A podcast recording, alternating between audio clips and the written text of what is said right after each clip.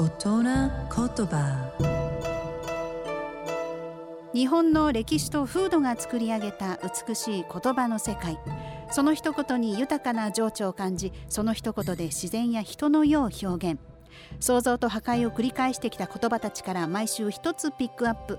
その独特な表現を味わう大人言葉。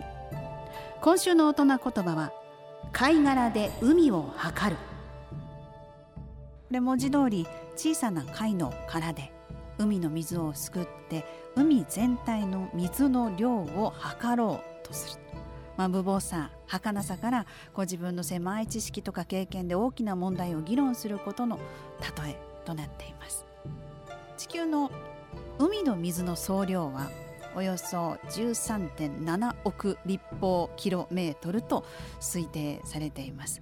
こちらに富士山の体積がおよそ300立方キロメートルなんですが富士山と同じ大きさの容器で219万回くらいすくうと海の全部の水量になる計算のようです。小さな貝殻ですくったら何億年？足りないんじゃないかな。ですくった海水どこにやるの？問題とかね。美しい日本語を味わう大人言葉でした。